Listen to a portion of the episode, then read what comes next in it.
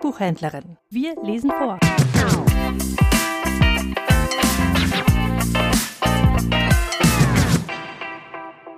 Fußweg im Winter von Erika Ruckdeschel aus ihrem Gedichtband Raureif und Rosmarin.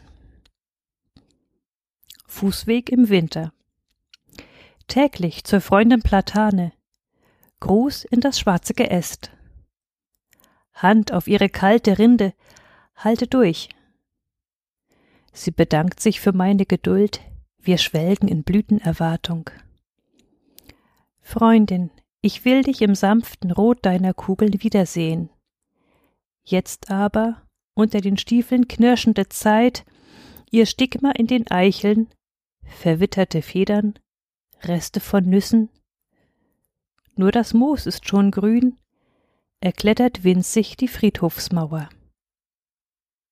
Krähengeschrei.